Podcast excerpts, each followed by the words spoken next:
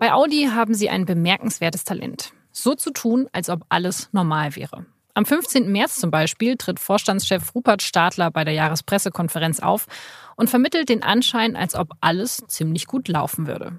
2017 war turbulent als Geschäftsjahr, aber das Ergebnis ist sehr robust, eine tolle Leistung der Mannschaft. In alle Kategorien haben wir leicht zugelegt. Ich glaube, das hatte keiner erwartet.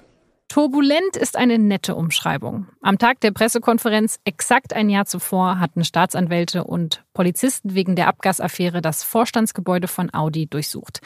Danach ist es mehrmals zu Razzien gekommen, es wurden Ermittlungen eingeleitet und Audi-Mitarbeiter verhaftet. Darüber spricht Stadler bei diesem Termin im März 2018 aber nicht. Logischerweise geht es weiter mit äh, der Elektrifizierungsstrategie, mit Digitalisierung, mit autonomem Fahren. Und äh, es geht ja weiter. Ich sage mal, die Technologieentwicklung schreitet voran und da müssen wir weiter Vollgas geben. Heute, drei Monate später, muss Audi diese Pläne erst einmal ohne Rupert Stadler fortsetzen. Der sitzt nämlich seit kurzem wegen seiner möglichen Verstrickung in der Abgasaffäre in Untersuchungshaft als erster Vorstandsvorsitzender eines deutschen Autokonzerns überhaupt.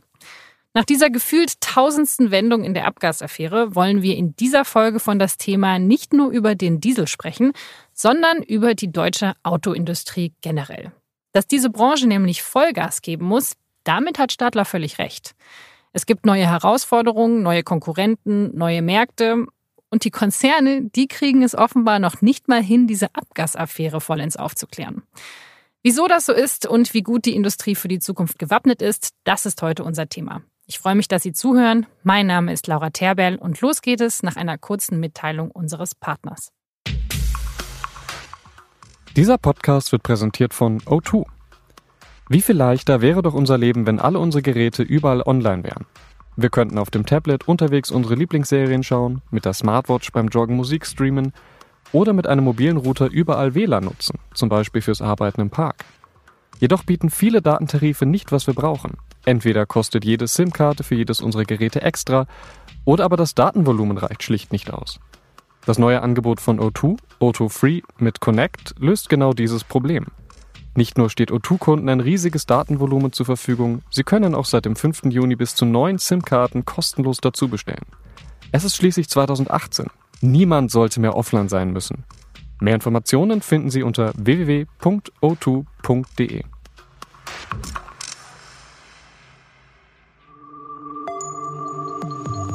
Das Thema. Der Podcast der Süddeutschen Zeitung. Die deutsche Autoindustrie, der Diesel und die Zukunft, das sind heute unsere Themen. Und bei mir im Studio sind heute Klaus Ott aus dem Ressort für investigative Recherche und Thomas Fromm, SZ-Wirtschaftsreporter. Beide schreiben seit Beginn über den Dieselskandal. Schön, dass ihr hier seid. Gerne. Klaus Ott, was denkst du? Wusste Rupert Stadler etwas von den Abgasmanipulationen bei Audi? Also ob er vor September 2015, bevor also diese Affäre begonnen hat, davon wusste, das steht bislang nicht fest. Stadler sagt, er habe nichts von Betrügereien und Manipulationen in den USA gewusst. Es gibt jede Menge Hinweise darauf, dass Stadler und der gesamte Audi-Vorstand das Grundproblem kannten. Und dieses Grundproblem sah eben so aus, dass man mit den Maßnahmen, die von oben sozusagen genehmigt waren für die Abgasreinigung, die Grenzwerte nicht einhalten konnte und die Ingenieure und wer auch immer durften nicht mit Problemen kommen, sie mussten mit Lösungen kommen. Und wenn irgendein Problem nicht zu lösen war, dann hat man schon als Ingenieur vor seinem inneren Auge das Ende der Karriere gesehen. Und diese fatale Unternehmenskultur ist mit Sicherheit ein wesentlicher Grund für die Abgasaffäre, für die Manipulationen. Wie konnte sich denn eigentlich Stadler so lange halten? Also ich meine, er ist seit 1990, glaube ich, beim Konzern, ist schon lange an der Konzernspitze. Eigentlich hätte es ihn doch schon viel früher treffen müssen. Da ist was dran. Man nannte ihn ja in der Branche nicht umsonst immer den Teflon-Stadler. Das heißt, alles, was an Fett sozusagen um die Ecke kam, perlte an ihm ab. Und es ist richtig, was du am Anfang gesagt hast. Ich glaube, das ist ein ganz wichtiger Punkt. Er hat tatsächlich die Zeit nach Bekanntwerden des Dieselskandals eigentlich nicht dafür genutzt, sich mit dem Thema inhaltlich auseinanderzusetzen, sondern hat immer wieder über die Zukunft geredet. Ich meine, es ist nichts dagegen einzuwenden, über die Zukunft zu reden. Nur hat natürlich auch den Eindruck erweckt in der Öffentlichkeit, dass ihn das andere alles gar nicht interessiert. So nach dem Motto, das ist Vergangenheit, Vergangenheit ist völlig wurscht. Zu der Frage, wie konnte er sich so lange halten, da gibt es diverse Spekulationen unabhängig von seinem persönlichen Verhalten und, und seiner Art zu kommunizieren. Er war in grauer Vorzeit mal Büroleiter eines sehr wichtigen Mannes bei Volkswagen, nämlich Ferdinand Pirch. Wir erinnern uns, der alte VW-Patriarch war auch bis vor kurzem noch einer der zentralen Miteigentümer des gesamten VW-Konzerns, zu dem ja Audi gehört. Und das ist eine, war zu dem Zeitpunkt sicherlich eine der zentralen, wenn nicht die zentrale Schaltstelle der Macht im Konzern. Und viele sagen, naja, vielleicht hat ihm das ja auch was genützt. Hat Pirch vielleicht auch lange seine schützende Hand über ihn gehalten. Ich denke, da ist was dran. Zuletzt allerdings war Pirch eben nicht mehr da und tatsächlich wird sich hier wohl auch das ein oder andere Machtgefüge, zu dem er dann auch gehört hat, aufgelöst haben. Audi hat ihn jetzt ja noch nicht rausgeschmissen, er ist nur beurlaubt. Was hat denn Stadler jetzt eigentlich zu erwarten, juristisch und karrieretechnisch bei Audi? Juristisch sieht es erst einmal so aus, dass er in Untersuchungshaft sitzt. Ihm wird Verdunkelung vorgeworfen. Verdunkelung heißt nichts anderes als, er habe versucht, die Affäre und dieses ganze Ausmaß der Affäre zu vertuschen. Es muss sich dann zeigen, ob Stadler diesen Verdacht zerstreuen kann oder nicht. Davon hängt ab, wie lange er in Untersuchungshaft bleibt. Daneben wird ihm noch vorgeworfen, das war aber jetzt nicht äh, der Grund für die Verhaftung, dass er die Affäre hätte weiterlaufen lassen, dass er intern eben nach Bekanntwerden der VW-Manipulationen nicht dafür gesorgt habe, dass bei Audi konsequent aufgeklärt worden sei und damit billigend, wissentlich, vorsätzlich in Kauf genommen habe, dass weitere Autos an Kunden mit manipulierten Abgassystemen ausgeliefert worden seien. Die Staatsanwaltschaft München II befragt viele Beschuldigte, viele Zeugen, wertet äh, Unmengen an Dokumenten aus und es wird sich, glaube ich, nicht jetzt von einer Woche auf die andere aufklären lassen, aber solange dieses jetzt alles läuft, ist eigentlich schwer vorstellbar, dass er dann nach einer möglichen Haftentlassung ohne weiteres wieder in den Vorstandsvorsitz zurückkehrt. Ja, zumal ja auch dann, das darf man nicht vergessen, diese Kommunikationsstrategie, über die wir gerade gesprochen haben, nicht mehr funktionieren dürfte. Ja, dieses sich hinstellen, diese Standardsprüche aufsagen, das ging vielleicht dann noch in den vergangenen Jahren, aber sollte es dann so weit kommen, wie der Klaus gerade sagt, dass er dann eines Tages wieder zurück ins Amt käme, dann wäre diese Kommunikationsstrategie sicherlich, damit, damit wäre er auf verlorenem Posten. Also von daher spricht doch vieles dafür, dafür, dass wir ihn in dem Amt zumindest nicht wiedersehen werden. Stadler ist ja nicht der erste Mitarbeiter von Audi, der in Untersuchungshaft sitzt. Giovanni P. wurde ja auch schon festgenommen, ist jetzt der Grundzeuge der Münchner Staatsanwaltschaft, hat jetzt diese hohe Abfindung bekommen. Wer ist dieser Giovanni P.?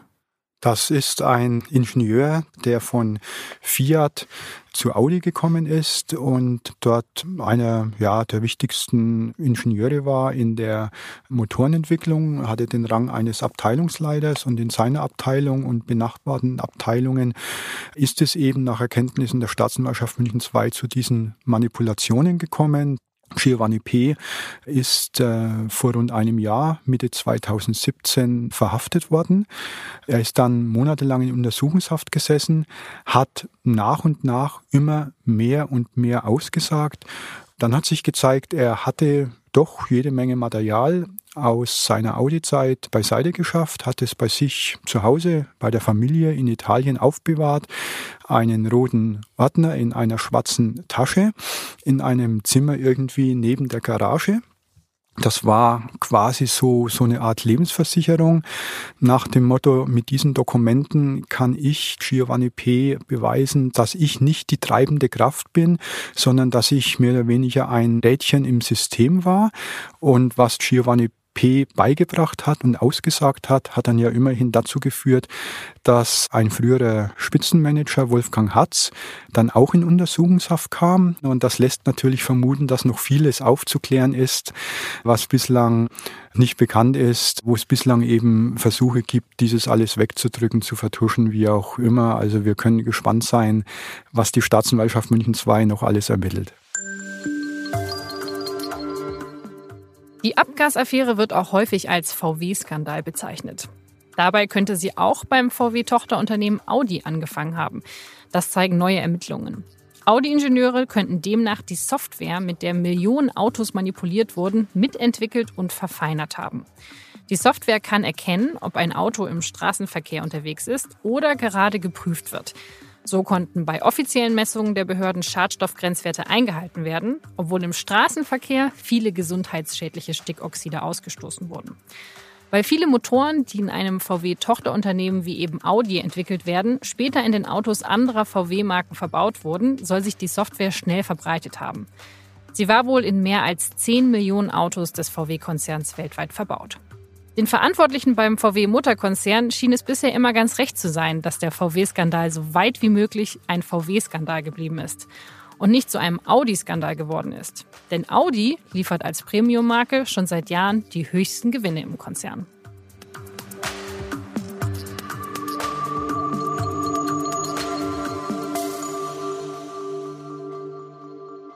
Thomas Klaus, an euch die Frage, alle paar Wochen kommt ein neues Detail dieses Skandal ans Licht und viele haben wahrscheinlich das Gefühl, dass man gar nicht mehr durchblickt. Ist das vielleicht bis zum gewissen Grad auch Kalkül? Also ich habe wirklich nicht das Gefühl, dass die Autokonzerne ein großes Interesse daran haben, diesen Skandal überhaupt aufzuklären. Man muss nochmals, glaube ich, zurückgehen in die Geschichte dieses ganzen, dieses ganzen Skandals und schauen, wie alles angefangen hat. Und es gibt da ein wunderbares Beispiel für sozusagen verseuchte Motoren. Da haben wir den Touareg von VW, wir haben den Porsche Cayenne und wir haben den Audi Q7. Das ist im Grunde das gleiche Auto. Es heißt nur anders, es ist in Details etwas unterschiedlich, es sind unterschiedliche Preissegmente, aber die Motorensteuerung, über die wir reden, ist überall gleich.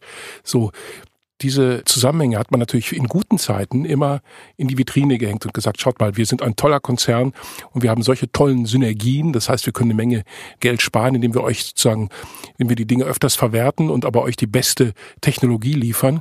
In dem Moment, in dem der Dieselskandal hochpoppte im Herbst 2015, hat man natürlich sehr ungern über dieses Thema gesprochen, weil man brauchte ja als Kunde oder als Beobachter nur eins und eins zusammenzuzählen und wusste, das kann nicht nur auf VW begrenzt sein was danach kam eigentlich, war immer nur das einräumen, was andere inzwischen herausgefunden hatten, immer wieder bremsen oder eben, wie es Herr Stadler gemacht hat, immer wieder über die Zukunft reden.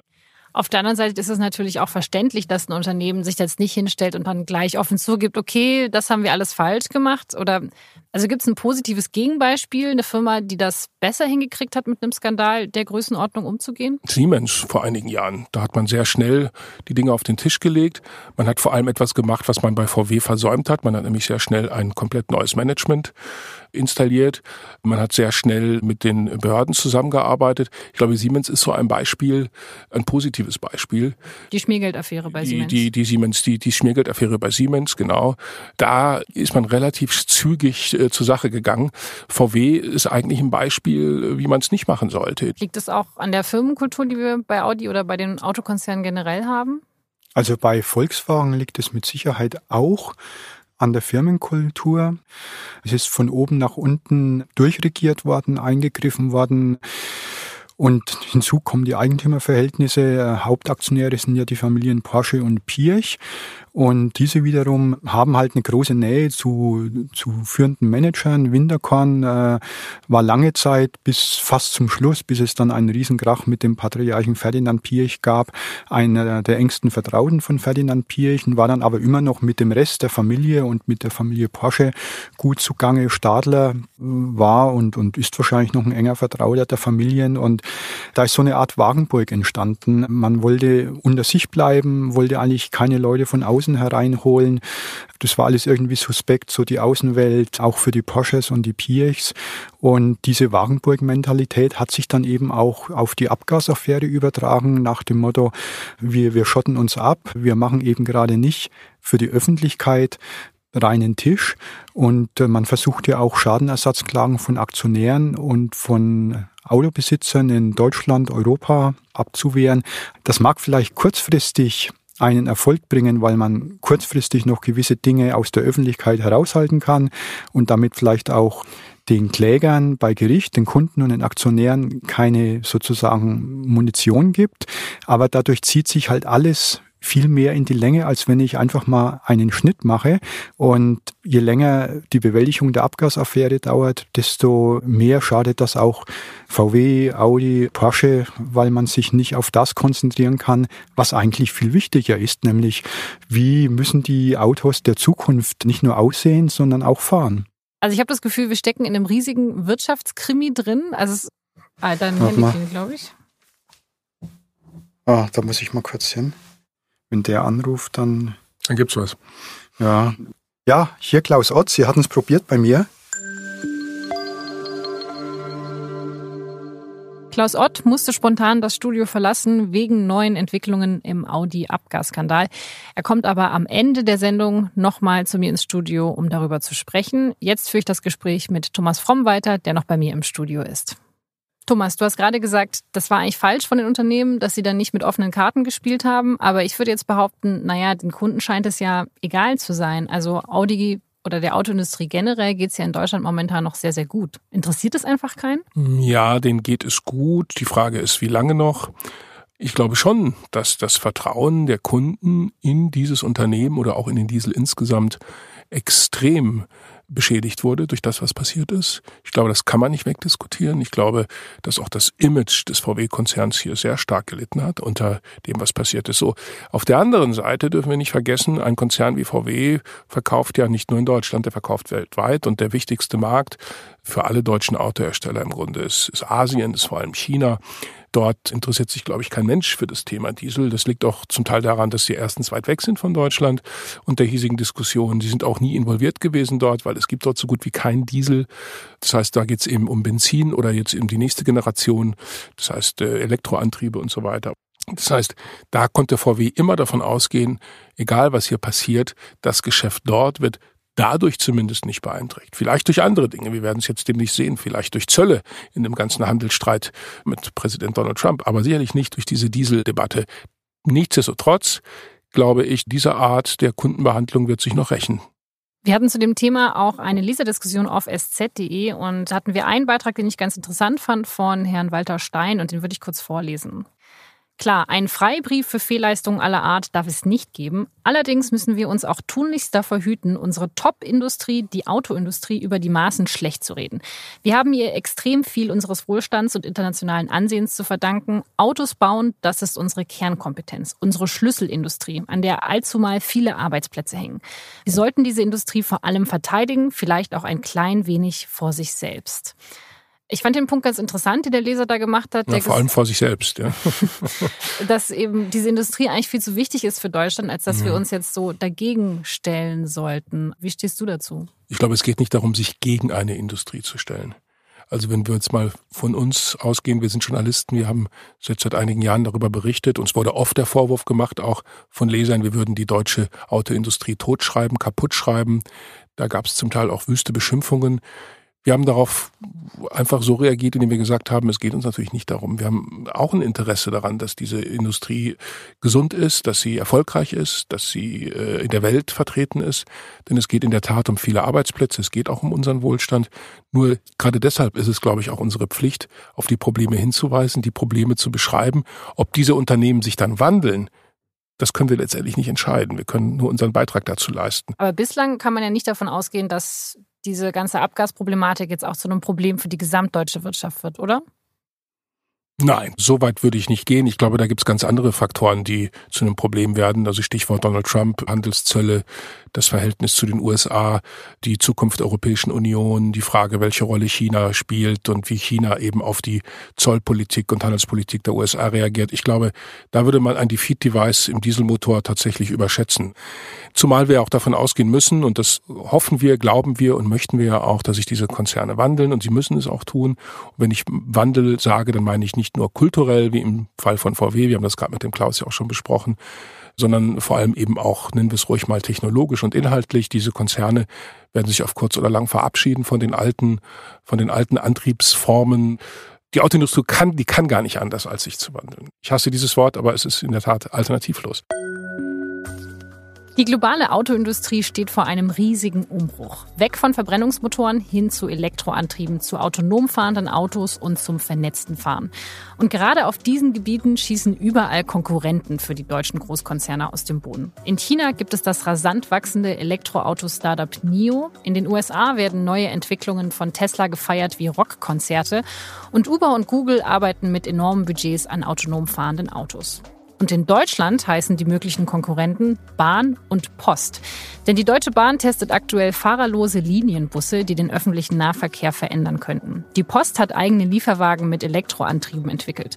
Bis jetzt für den eigenen Gebrauch, bald sollen sie aber auch an andere Unternehmen verkauft werden. Bis zu 20.000 im Jahr.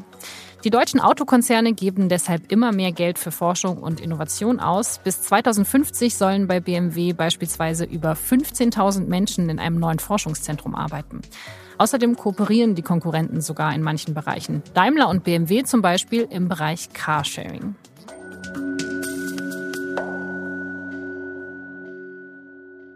Thomas, da arbeiten jetzt plötzlich sogar zwei Konkurrenten zusammen. Ist das ein Zeichen von Panik? Nein, es ist ein Zeichen von Pragmatismus, würde ich sagen. Panik ist ja immer schlecht. Die machen das und äh, ich finde das auch, dass das der richtige Weg ist.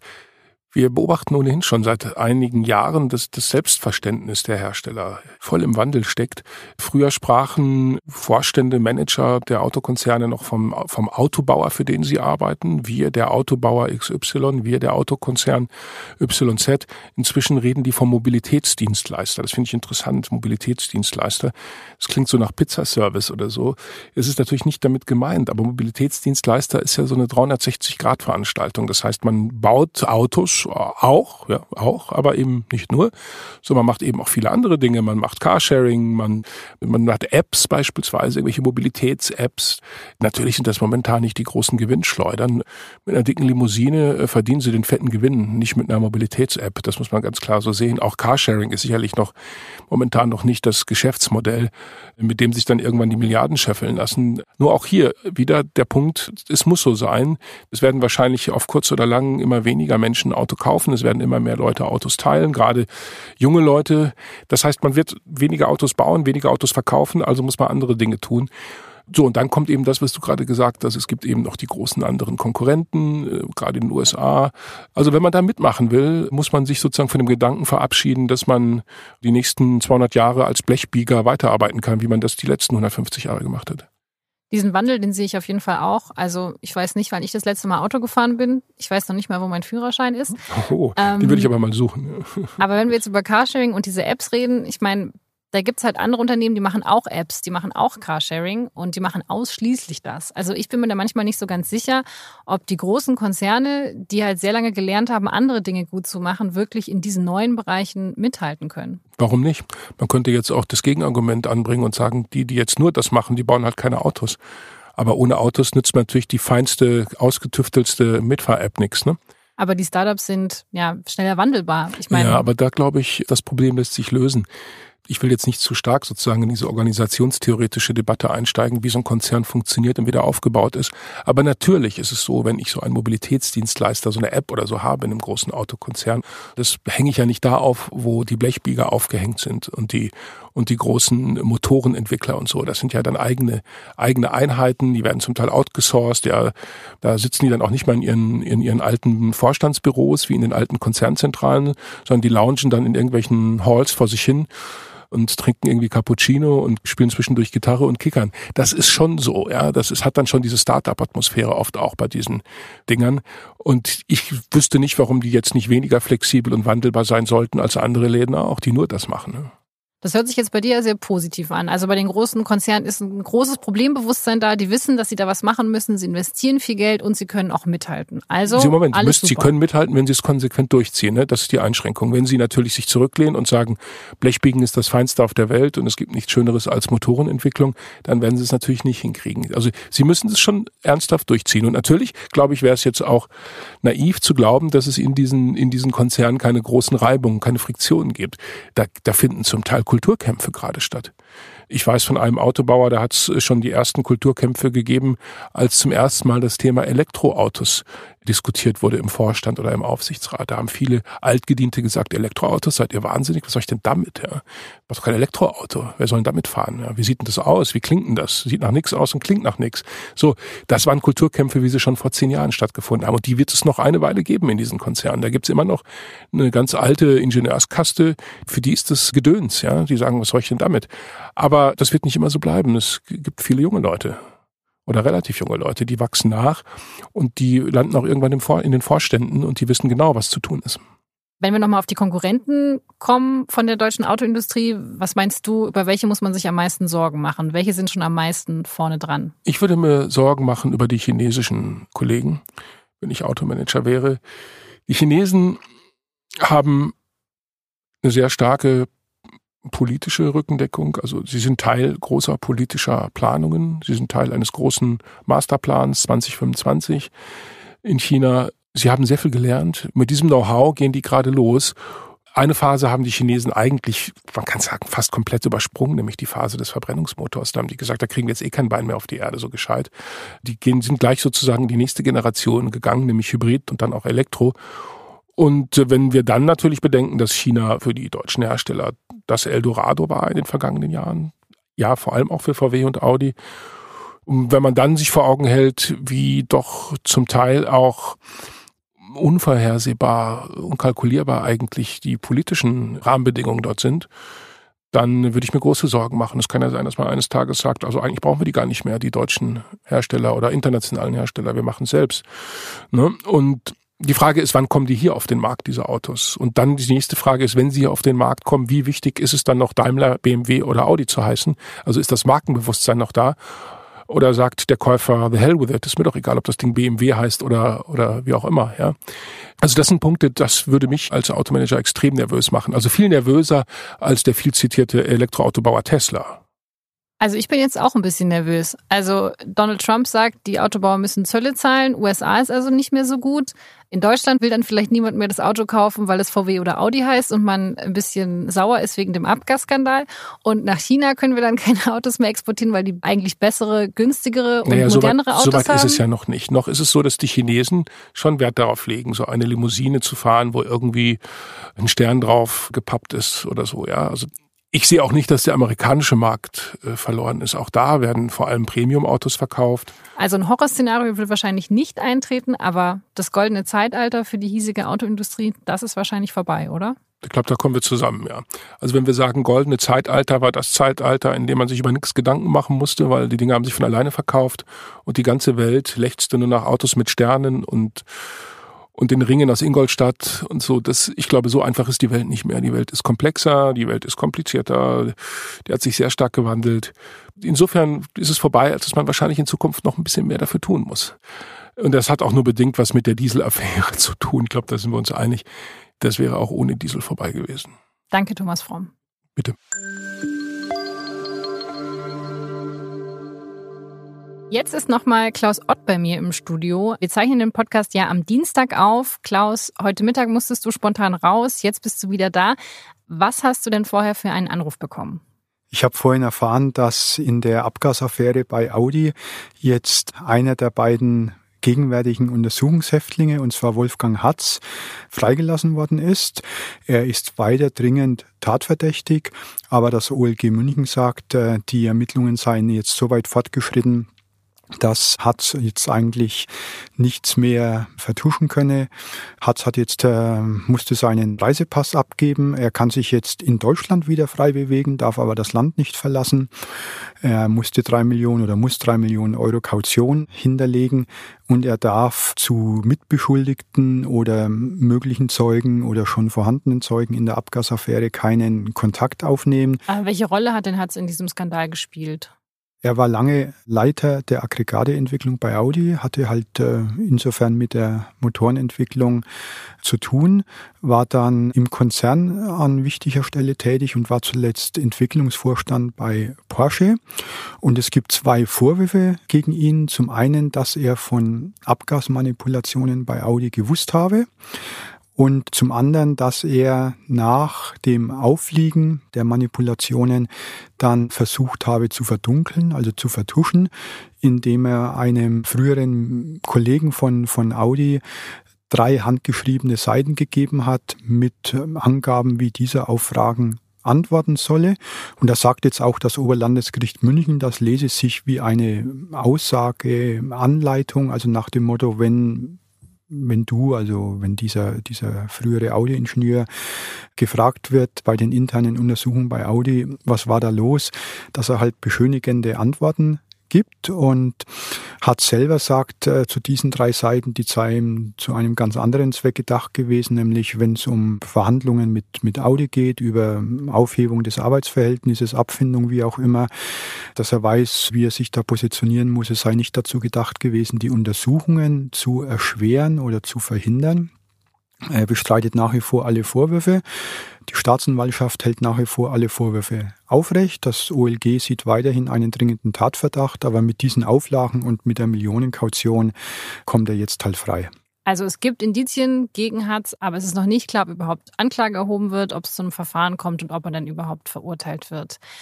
Mal ganz anders gefragt, wie kriegst du denn solche Anrufe? Also wer ruft denn dann bei dir an, um zu sagen, dass das passiert ist? Wer jetzt in diesem Fall konkret angerufen hat, kann ich natürlich nicht sagen.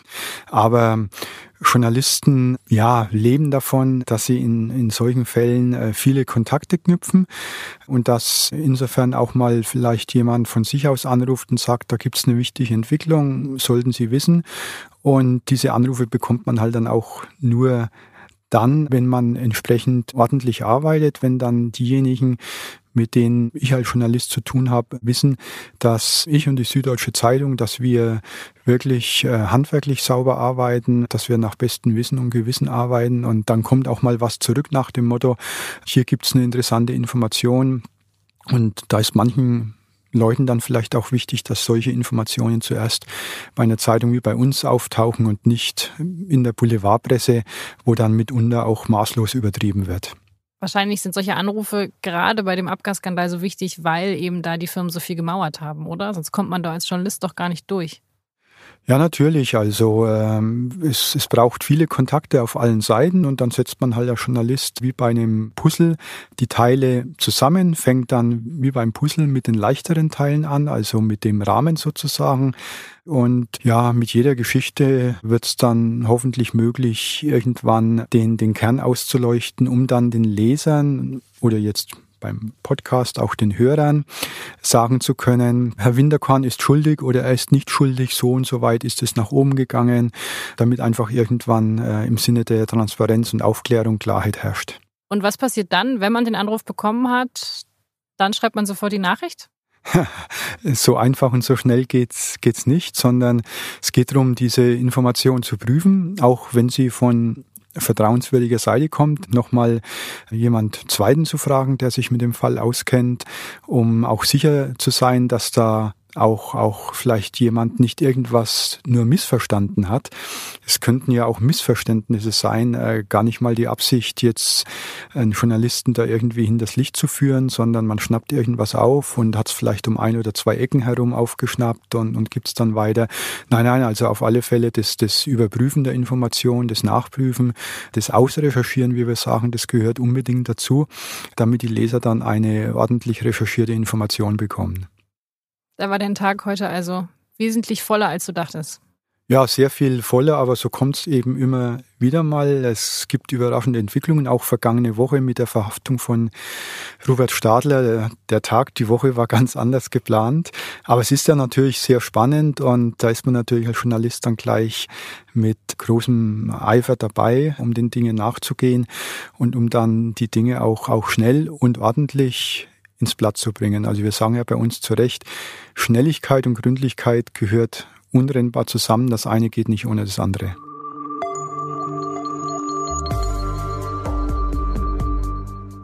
Das war das Thema für diese Woche und bei den nächsten 1000 Wendungen im Abgasskandal gibt's wie immer alle Infos auf sz.de unter www.sz.de-thema-abgasskandal. Dieser Podcast wird produziert von Vincent Vitus Leitgeb und von mir, Laura Terbel. Unser Podcast erscheint immer am Mittwochabend, wie Sie unseren Podcast abonnieren können. Dazu finden Sie alle Informationen unter sz.de-podcast. Da gibt es auch Informationen zu unseren anderen Formaten, zu unserem Plan W Podcast und unserem Podcast Steilvorlage. Wenn Ihnen das Thema gefällt, wenn Sie Anregungen, Ideen oder Kritik für uns haben, dann schreiben Sie uns doch eine Mail an podcast.sz.de. Ich sage ganz herzlichen Dank fürs Zuhören. Bis nächste Woche.